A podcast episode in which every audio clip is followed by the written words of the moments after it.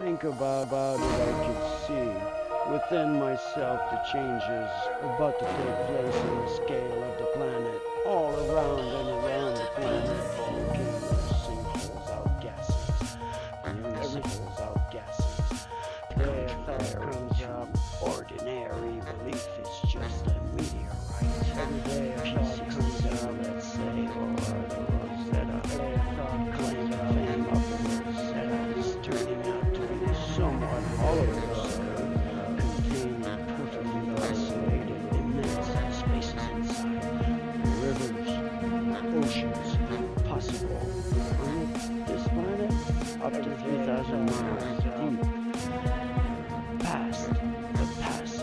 civilizations have systematically dug underground bases, then eventually cities. And the last, the last big group, historically spoken for, are Germans. In 1944, they went underground via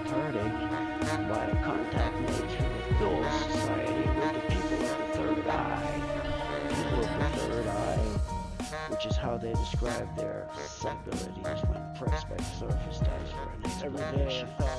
They were interested in creating the perfect soldier or the SS Superior for future projects on the surface pertaining to absolute every day when the planet undergoes a sudden current turmoil. That is also a turning point and a giant step in the creation process. Second Earth will be born. A second Earth will be born. Did you hear that? Second Earth will be born.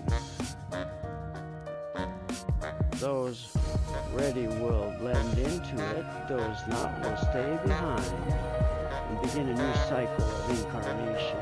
Every day a thought comes. Think about that for a moment. Then let it vanish and it's gone. Every day a thought comes up. Every day I need to pinch myself to be reminded of all the signs that point to the fact that everything I've been taught is a lie. Everything I've been taught is a lie.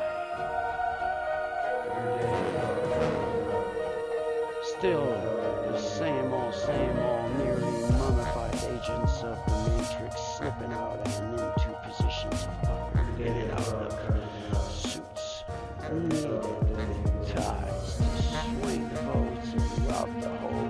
sell more dope, controlling everything from under the surface.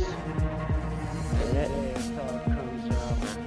Of buddies, just stop what you're doing and think about it, okay?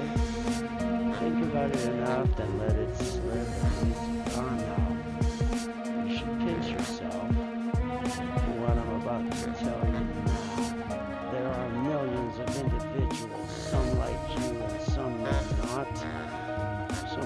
Some variety, and I also believe in society cybernetic bio-creation of ongoing fabrications, process hundreds of thousands of years old. In reality, most of us have met some of these cyborgs. Maybe one of you is them.